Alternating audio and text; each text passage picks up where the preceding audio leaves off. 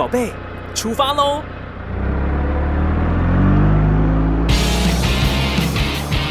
亲子加油站，帮您加满教养正能量。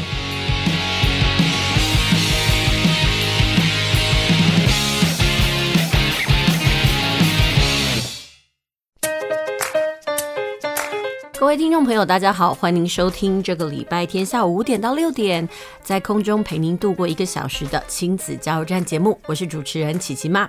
时间过得非常的快呢，转眼之间呢，已经来到了八月中旬哦。那这个礼拜一呢，是这个父亲节，不知道听众朋友呢，你怎么度过？可能在上个礼拜呢，就举家呢，呃，前往餐厅呢为父亲庆祝了吧？那我们家呢，因为刚好家人。嗯，疫情居隔的关系哦，所以我们的庆祝活动呢往后延了延。那不过不管怎么样呢，那它都是一种仪式。呃，我记得在上个礼拜的时候呢，我跟。呃，学生聊到他们怎么庆祝父亲节哦，我觉得很像大家都是一样的模式诶，就是去餐厅吃个饭，然后大家聊聊天。那很多孩子呢，可能他们关注的点呢，就是在吃饭的过程当中呢，怎么跟表兄弟姐妹啦，或者是堂兄弟姐妹嬉戏。那至于怎么庆祝父亲节这件事情哦，好像就不是孩子的重点。那想想也很像也是哦，我们好像把这个吃饭呢当做是这个必备的仪式，呃，然后在举杯庆贺的过程当中呢。那祝这个辛苦的父亲呢，这个父亲节快乐。那不知道听众朋友，你们家的庆祝模式是怎么样呢？好啦，那这个礼拜呢，想要跟大家分享哪一些议题的？呃，今天呢，想要跟大家分享关于恒毅力的问题。呃，很多人都说啊，要培养孩子未来的人际啊、社交、成就关系的一种密切的关键能力呢，其实就是恒毅力。那在这个美国的宾州大学哦，就有针对这个三岁的孩子刷牙的时间来进行研究哦。他们竟然发现一件事情，诶，就是这个父母亲的赞美哦，还有正向的回馈呢，跟这个孩子发展恒毅力呢有很重大的关系。呃，说真的，其实这个恒毅力的发展呢，它并不是天赋，它必须要结合热情。嗯，才可以持续的下去。而且呢，其中这个恒毅力是后天培养，而且是刻意练习出来的。所以呢，在美国的宾州大学呢，他们就有研究人员呢，试图呢从这个三岁孩子的刷牙习惯当中来探究孩子的动机和这个毅力到底是从何而来的。所以呢，他们邀请了八十一对三岁孩子的父母呢，录影他们孩子连续十六天刷牙的记录。这方面可以说是非常的可爱哦。呃，不过研究人员发现哦。呃，很多时候镜头外的父母都会给予孩子指导，告诉孩子该怎么刷牙或者怎么刷才可以把后面的臼齿刷干净。那当然，有些这个父母呢，呃，教孩子刷牙的方式也非常的有创意。不过最后呢，这个研究计划的负责人呢，他发现哦，父母的赞美关系呢，呃，与孩子刷牙时间的长短呢，有很密切的关联性。啊、这研究就显示，当孩子听到越多的赞美呢，他们就可以把牙齿刷得越久。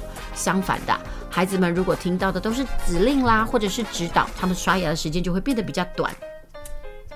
然后他这边就举例了，一个孩子在没有父母的赞美之下呢，十七秒就会刷完牙了。但是如果有父母的赞美，他们竟然可以刷牙长达五十秒，哎，几乎是这个三倍多。那究竟孩子是因为先听到赞美才有动机刷比较久的牙齿，或者是刷比较久牙齿的孩子刚好得到父母比较多的赞美呢？呃，很多人说这个答案呢，呃，其实还有问题啊，就像鸡生蛋跟蛋生鸡一样。其实这是一种互相跟自我强化的一个过程呢。事实上呢，这个研究团队呢，他并不是真的想要了解这个孩子刷牙的时间长短，他们其实真正想要知道是怎么样培养孩子的恒毅力。然后，所以呢，他们得到一个结论，就是正向的社会回馈呢，对于不同面向的毅力培养都有帮助。那在史丹佛大学的心理学家，同时也是心态成长的大师德维克呢，他也认为哦，我们应该称赞孩子是努力，而不是他这个人。他指出呢，态度才是制胜的关键。所以呢，我们成人呐，要多多鼓励孩子从定性的心态呢，改变为成长的心态。意思就是说，哎，这个东西跟我们之前呢曾经分享过的成长思维很有关系哦。因为成长思维的练习，其实就像锻炼肌肉一样，会越来越强壮。所以我们要给孩子一种正向的回馈。那我记得我前阵子呢在看呃一篇文章，叫做《黑钻》哦，呃，就是说呃哈佛的那个很厉害的一群学生呢，他们组成了一个团队，然后呢，向他们的目标前进。他们发现呢、喔，人要怎么样才能成功呢？而且达到目标，最重要的呢，就是把呃我不行、我不可以的那一些声音给佛弃掉。然后呢，他必须想到他专注他的目标。所以这时候呢，其实父母就可以思考一下。我们在教养孩子的过程当中呢，我们是习惯呢用指责、谩骂的方式呢，还是正向的鼓励？当然说真的，正向的鼓励这件事情呢，不是那种浮夸、华而不实的，而是必须要聚焦、具象哦。那。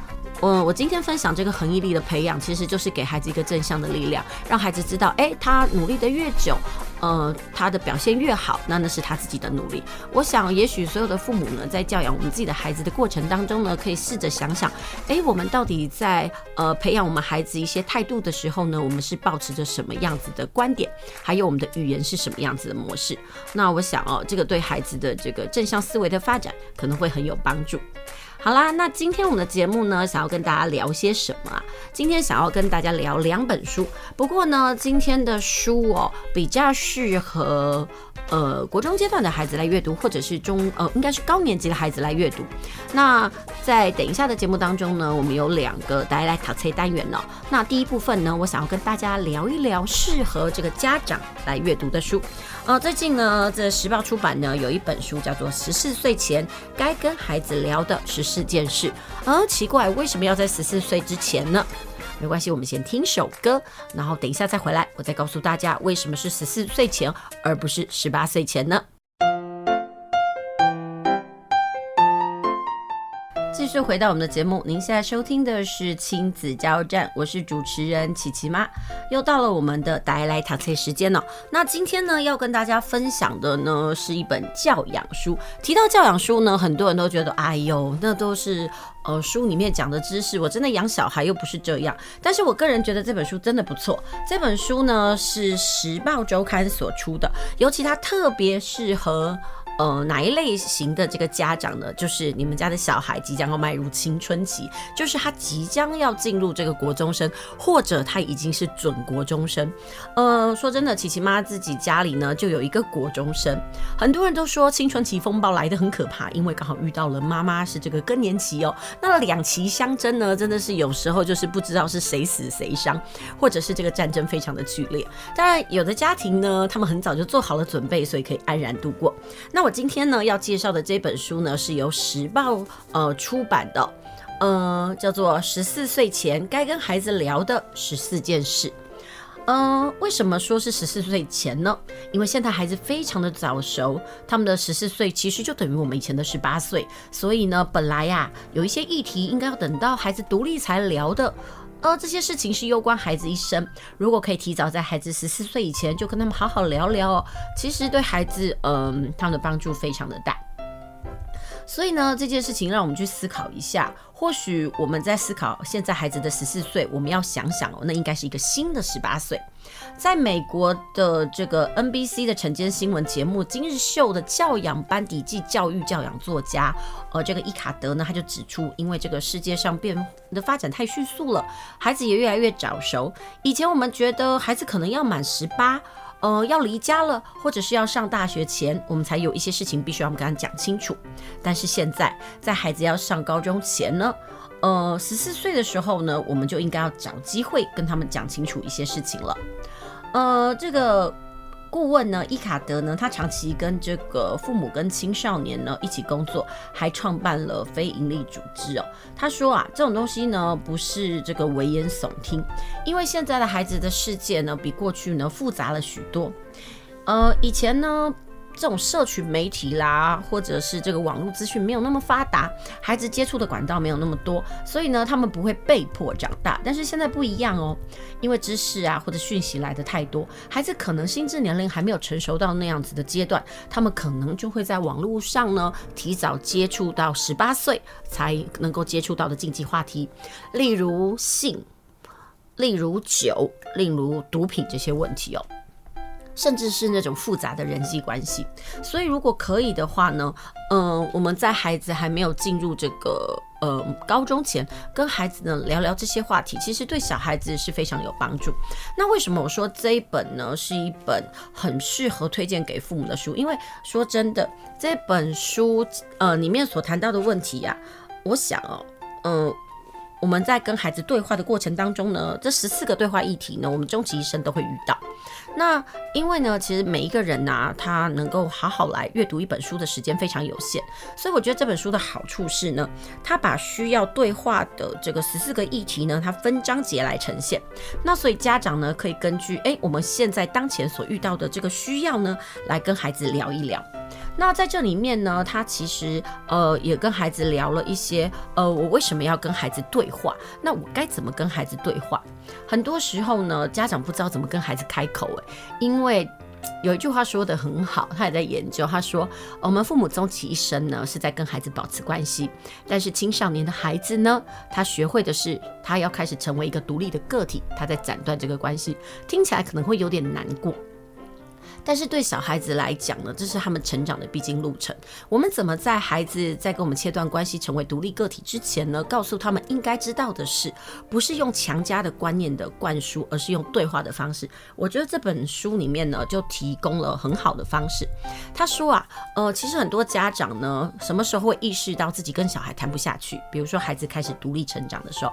所以在这本书里面，他就提供了九个方法哦，呃，告诉大家怎么改善跟青少年年对话，还有就是说，在对话的过程当中，我们难免呢都会有僵局。那我要该怎么样突破？其实我觉得这都是一个还嗯蛮好的这个教战手册。那在这本书里面呢，他就提到，如果家长你可能会遇到这样子的问题哦，呃，也许呢你是一位青年或者是青少年的家长。呃，可能你会带着恐慌、混乱或者是困惑的心情来看这本书，然后所以呢，因为大家时间都有限，所以这个作者就建议你不妨针对你目前遇到的问题，直接翻至目录，寻求特定的主题。呃，也许他会为你带来一线曙光，告诉你该怎么做。其实教养的这条路上呢，我们可以凭借的经验，当然如果有人做过了正确的方式。我们也可以参照，我觉得这是一个很好的方式。他说，其实沟通这件事情就是学习新的语言哦。呃，语言的功能呢，是为了让群体建立关系，但是青少年的职责，就像我刚刚讲的，是要切断联系。呃，讲实话，我们对青少年在沟通的时候，因为他还没有办法读懂人的情绪，呃，这本书里面就提到的很好哦。青少年呢，没有办法呃看懂呃大人的面部表情。说真的，当我们在成人的阶段的时候，我们在呃了解别人的面部表情的时候呢，我们跟那个青少年呐、他所运用的这个脑回路啊，或者是部分是非常不一样的。像是这个青少年呢，他们在读人家的表情的时候，他们运用的是杏仁核哦。而杏仁核呢，主要是掌管情绪，或者是协助情绪做出相应的这个反应部位，跟我们大人非常不一样。我们大人使用的是前额叶皮质来读取他人的面部表情，这两个有什么样的差别呢？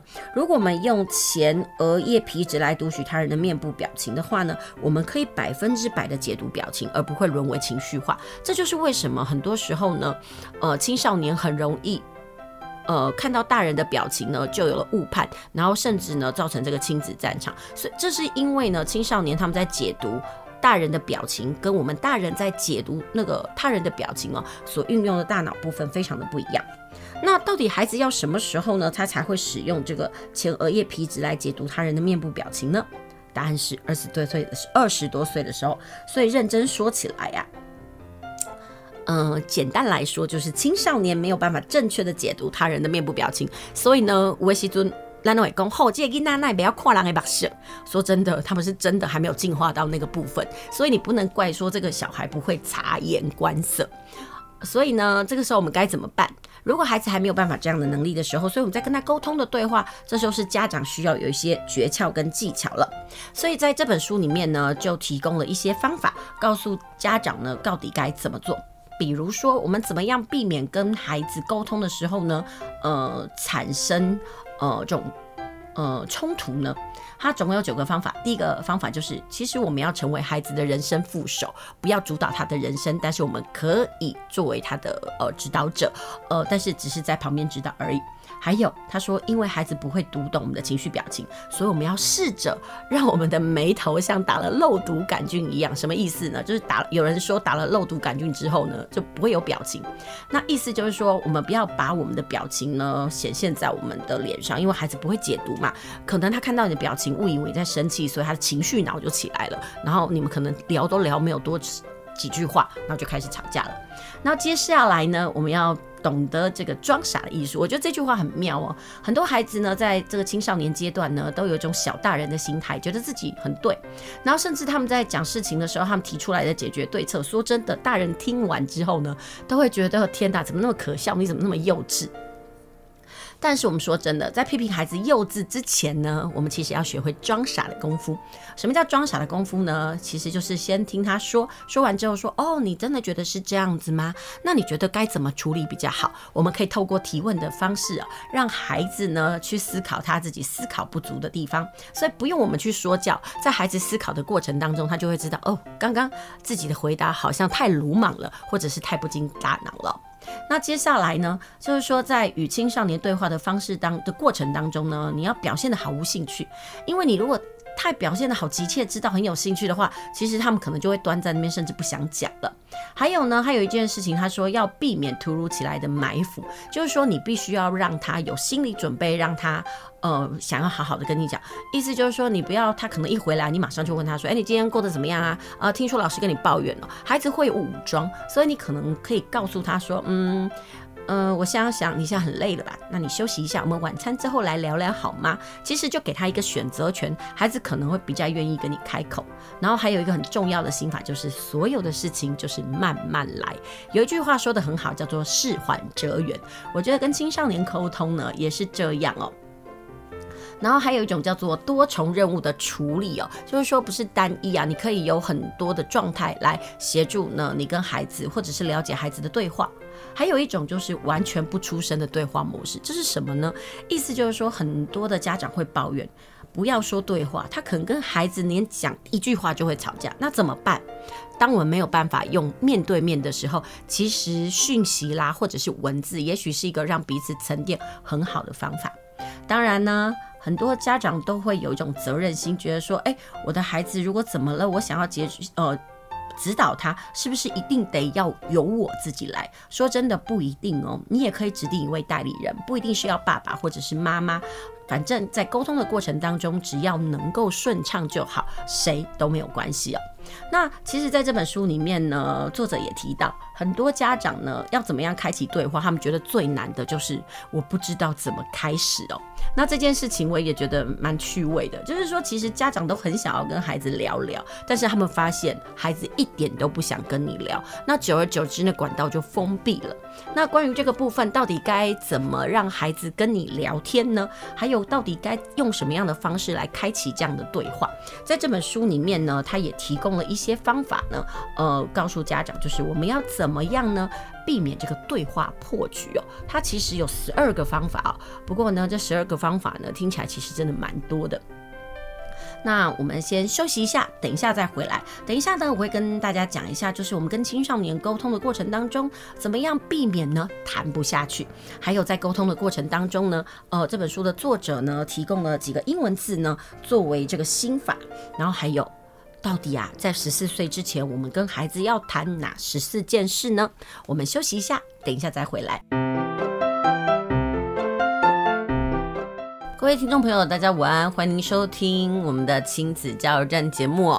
让我们在空中陪您度过五点到六点这一个小时的时间。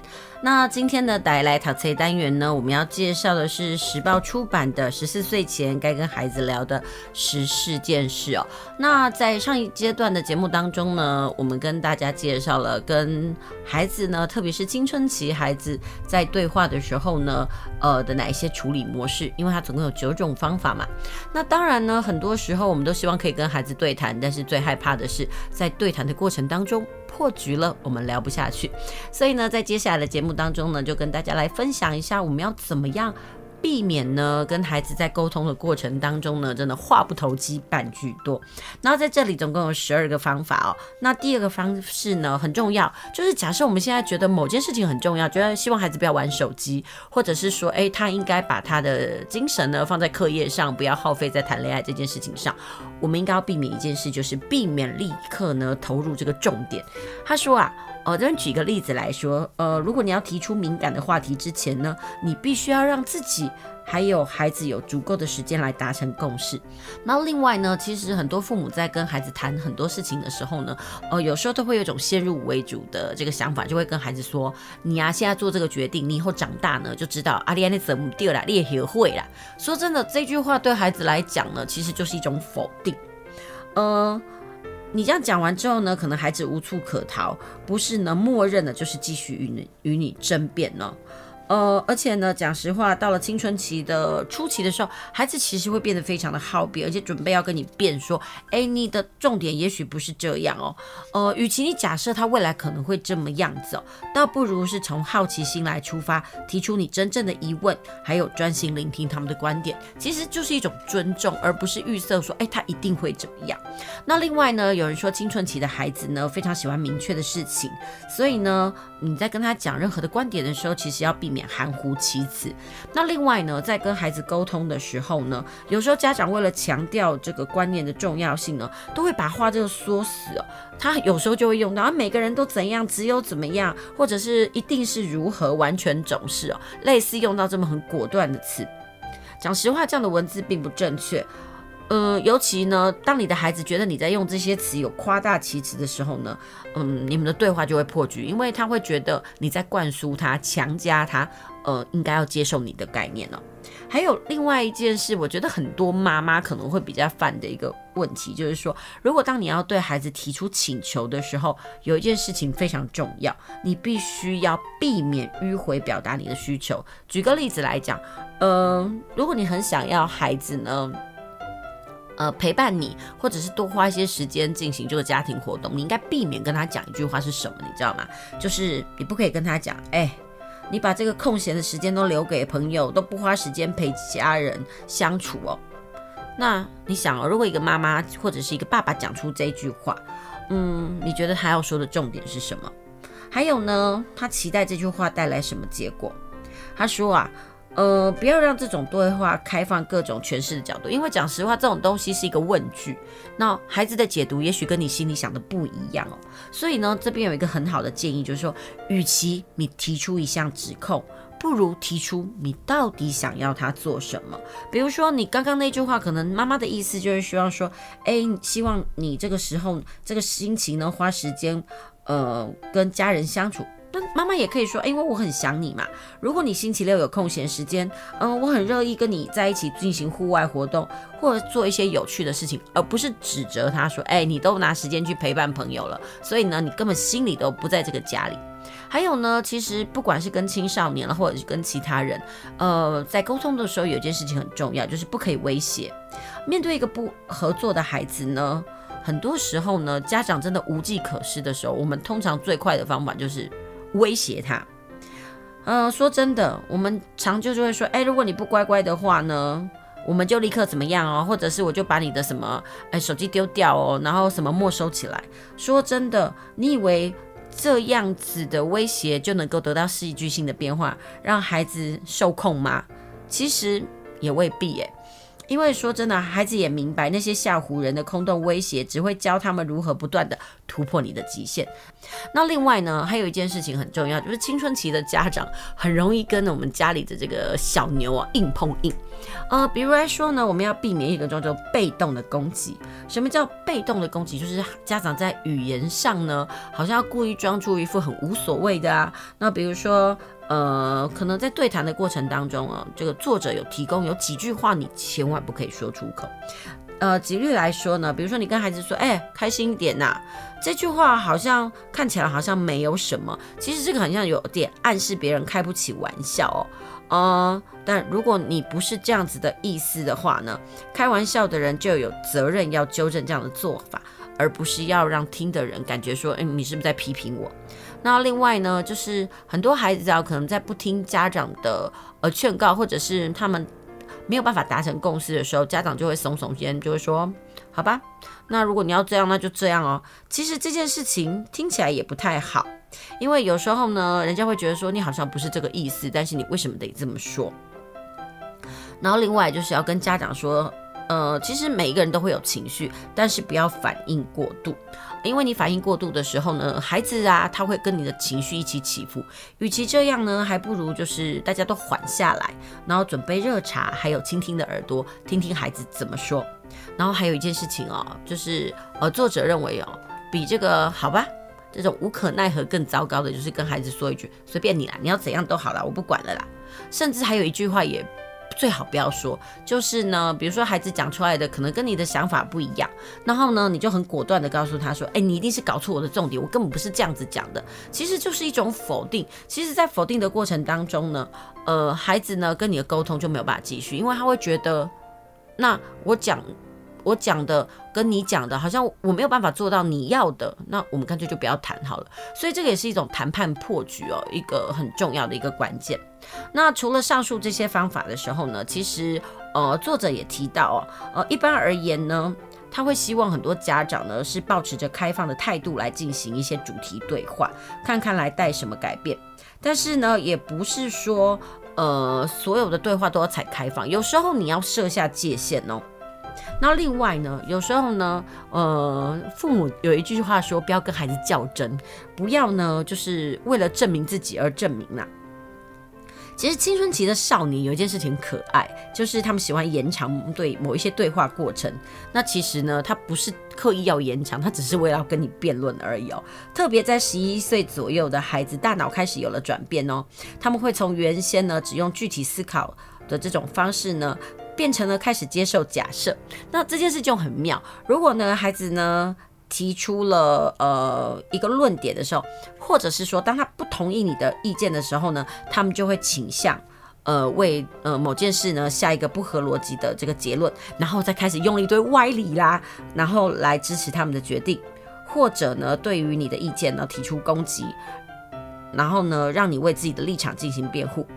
呃，这个部分呢，很多家长在站不住脚的时候呢，就会呢赶快去想要证明说自己讲的是对的。这时候呢，各位家长真的不要被孩子哦的那个论点牵着跑。这时候该怎么做呢？他说，呃，我们应该要缓一下，就是说面对孩子的这种争辩的战术呢，千万不要上当哦。你也不要去试图证明哦他的那个想法是怎么样。你只要简单的说一句话，说，嗯，我知道你很沮丧啦。那也希望有所改变。那很抱歉呢，我让你不开心了。但是我们这今天讨论的事情呢，呃，我们可以再想一想，那我们再来执行。他说，如果我可以做一些什么东西，让你比较能够接受，呃，我的意见的话呢，请你告诉我，然后就此结案。这样呢，会比你跟孩子在那边争论哦，喋喋不休哦，真的是来的好很多。那另外还有一件事情，就是说你在跟孩子沟通的当中，避免怎么样破局呢？就是不要让自己成为故事的中心。比如说，你可能在跟孩子讲说。青春期的事情，你有时候会用自己的意见嘛，或自己的例子啊来说，或者是说，当他可能跟谁发生冲突的时候，你可能会为了他而出来呢表达意见。但这件事情的时候，你要记住哦，呃，发生事情的或者是需要面对的，一直都是你的孩子，你千万不要设身其中，然后甚至在无形当中呢，把自己变为这个事件的主角哦。因为讲实话，我们在面对孩子需要解决的问题的时候，只有一个心法。就是倾听，你不要把自己带进去。也就是说，我们不要当这个直升机父母吧，不要事事代劳。其实这几年一直都有那种减法哲学，就对了。然后另外呢，在还跟孩子沟通的过程当中呢，其实不要用一些很夸张的字句。其实呢，真诚就很动人。这句话说的没有错哦。有时候不用为了要强化孩子呢，呃，向你妥协，然后就用一些很夸张的字句。说真的，有时候那种夸张的字句呢，呃，是为了要呃说服自己。然后另外呢，还有一件事情很重要，就是不要对这个青春期的孩子穷追不舍。呃，有时候我们可以换个角度来想啊，嗯，如果有人对着你一直这样子穷追不舍，然后要你进一步去思考，然后或者是说哦要你去改善的话，我相信你也会觉得很大的压力吧。那这种东西呢，有时候就是一翻两瞪眼，孩子就不跟你谈了，那不是更惨吗？所以呢，这个是在跟孩子沟通的过程当中的一些心法。那另外呢，在这本书里面呢，他有提到了，就是说我们要怎么跟孩子沟通呢？呃，这本书的主角呢，用了几个英文字哦。呃，来这个教导这个家长，这些英文字呢，其实就简单易懂。比如就是什么 B R I E F，所谓的 B 呢，就是和谐平稳的开启对话，所以我们的心要先平静哦。然后接下来我们必须要站在孩子的视角跟立场，因为说真的，在沟通的过程当中，如果父母太自以为是的时候呢，其实他没有办法走进孩子的内心哦，那这样的沟通就会破局。但很多人都会说，那我干嘛要讨好孩子？说真的，这不是讨好孩子，而是让我们的沟通能够进行哦。千万不要卡在那边说，哎，我干嘛要屈就孩子？其实不是屈就。而是让你们的对话能够成立。那接接下来就是你在沟通的过程当中呢，你必须要透过对谈，然后收集足够的资讯，你才会知道孩子真正在想什么。然后透过他的思考，你才会了解说，诶，我们的对话要怎么样的进行。还有呢，就是因为倾听很重要，所以在这个过程当中，你也必须要给孩子呢，呃，他所讲的东西你要有所回应，不然他就会觉得你就只是为了你自己讲，你都没有听我说。那另外很重要的就是在整个过程当中，你要给予反馈，孩子才能在你的呃。认可之下，或者是说在你的观点之下呢，我们逐步达到共识。那呃，这本书呢，其实前面讲了很多沟通的心法，那是先决条件。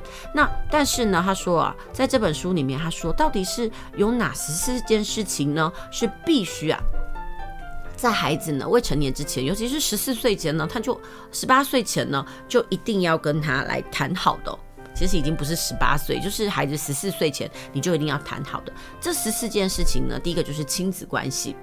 然后呢，接下来就是什么叫做独立？何谓独立哦？独立这件事情呢，真的不是孩子真的是要离家啦，或者是说，哎，他要去外面读书，或者是说，哎，哪个逼不得已的状况的时候，他必须独立的时候，我们再来谈。其实就是要慢慢在生活中就需要潜移默化，让他们知道独立的必要性。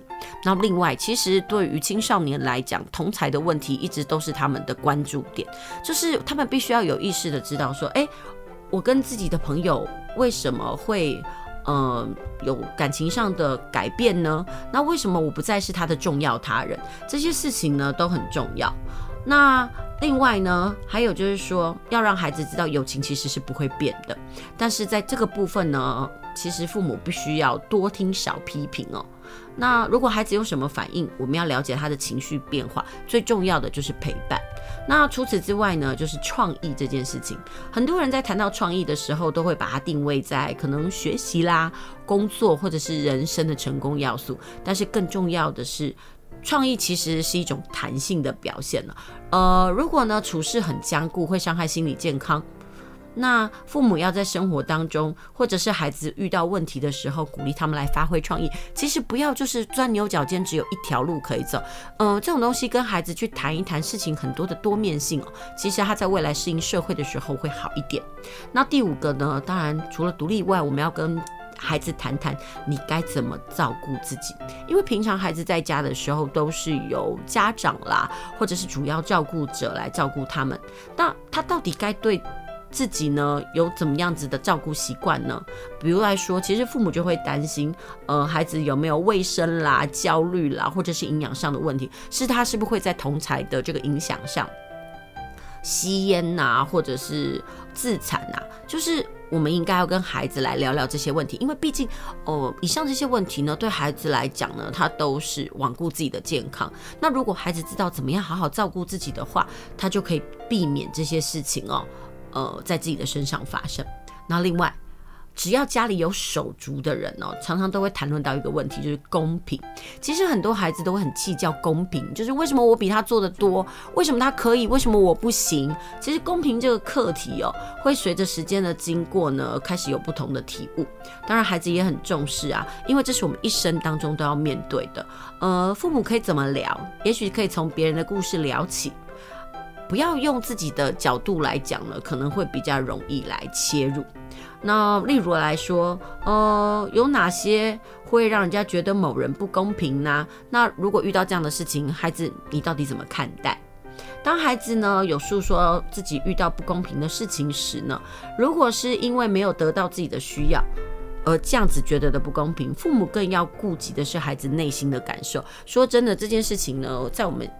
呃，以前呢可能很少被顾及到，但是现在我们对于小孩的需求啊，或者是他心理层面的关注比较多，所以关于这个部分呢，孩子如果他可以知道，呃，公平这件事情，他有很多的面向要顾及的话，我相信他未来在遇到不公平的事情的时候，他可能会比较知道要怎么样对待。那另外呢，第七个部分就是所谓的科技。其实说到科技，当然就是关于手机跟平板啦。那很多时候在用到电子产品的时候，我们都会讨论跟制定家规。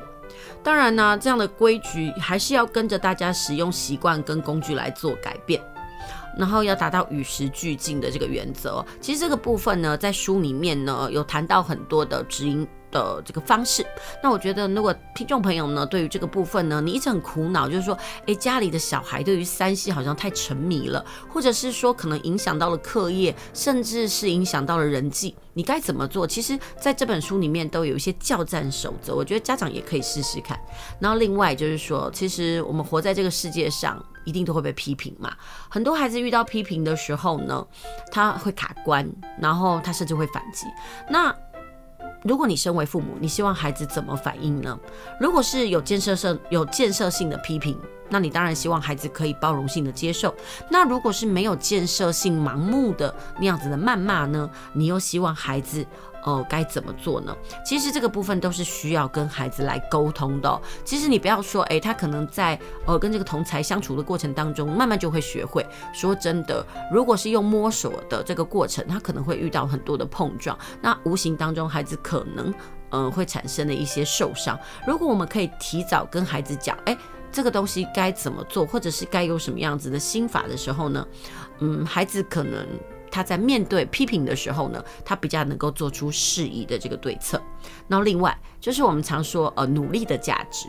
那在这个部分呢，认真工作也是值得跟孩子谈的。因为讲实话，现在的孩子呢都会觉得有时候会觉得说，哎，我为什么不能走一点轻松的路？我为什么不能做一些我喜欢的工作？那到底认真？有的人会觉得说，哎呦，那个我爸爸妈妈工作好累哦，他们那么认真，我觉得他很傻。其实。我们要跟孩子探讨的不是认真这件事，而是认真工作背后的动力是什么？是什么样的事情让人会去认真呢？是外在还是内在哦？所以呢，那我们同时还要可以跟孩子聊一聊认真工作跟工作狂之间的距离，或者是这个完美主义啊，呃，或者是说怎么样叫做怕失败？当然，我们说现在的人因为工作压力很大，常有这个过劳的这个问题。那所以在谈认真工作的时候，我觉得。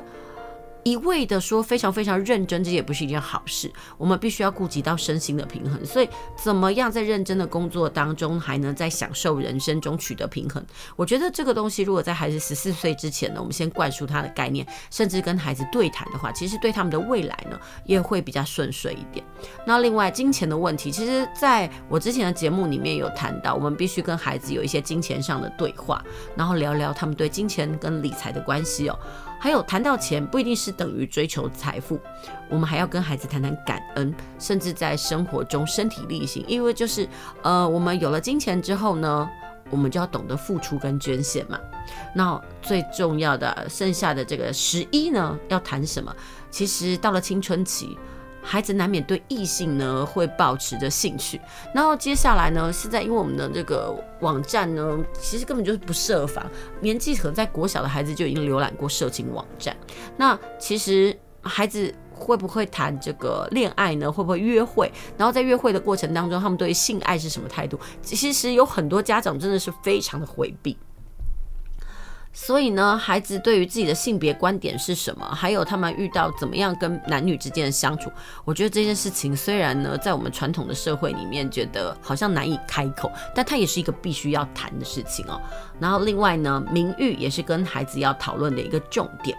有时候呢，我们会觉得何必管别人怎么说？然后我们做什么事干别人什么事呢？但是有时候我们可能也会担心别人怎么想我们，呃，因为呢，我们活在这个世上，我们其实就会很关心自己跟孩子的名誉。别忘了，当我们面对别人的时候，别人也一样啊，很重视这个名誉的问题。所以，我们可能在批评啦，或者是在评价的时候，都不要忘记这一点。好。那还有另外一个就是冲动这件事情哦。其实这本书里面呢，要谈的十四件事情真的包罗万象哦。呃，举凡这种生活的细节啦、交友啦、人际啦，很多东西都值得跟孩子谈。那很多家长就会觉得说，哎，我我不知道怎么开口哎，所以我就说了，这本是一本很好的交战守则。比如说，你可能要跟孩子谈到冲动的问题的时候，你就可以翻到这个章节来跟孩子谈谈，哎，冲动到底它是一个什么样子的事情哦。然后另外就是还有一件事情很重要，就是我们必须要助人。怎么样帮助助别人呢？其实同理别人呢，跟帮助别人。呃的重要性呢，已经是毋庸置疑。但是我们在帮助别人之前，我们还是要厘清孩子心中的感受哦。例如同情别人，我们也要善待自己。然后呢，感恩这件事情不是因为自己呢跟别人的不幸境遇之后为自己庆幸，因为那个东西哈好像就不是感恩，而是一种幸灾乐祸。所以呢，呃，有时候也要跟孩子谈谈这些问题哦。所以在十四岁之前呢。要跟孩子谈论的东西真的是非常多，但是如果呢有这本教战守则的话呢，我相信呢很多家长就会想说，哎，我可以在平常的时候好好的怎么跟他们聊一聊，而不是等他们出了社会的之后有所怨怼的时候呢，再做亡羊补牢的动作呢，那个时候呢可能就已经太晚了。好啦，这就是今天呢跟大家推荐的这本书。呃，希望这个听众朋友呢，呃，在我的这个分享之后呢，有一点点收获。当然，如果你真的觉得说，哎，你有一些议题哦，真的很想要跟自己的孩子谈，这本书真的是一本还不错的教战守则。那我们休息一下，我们等一下再回来。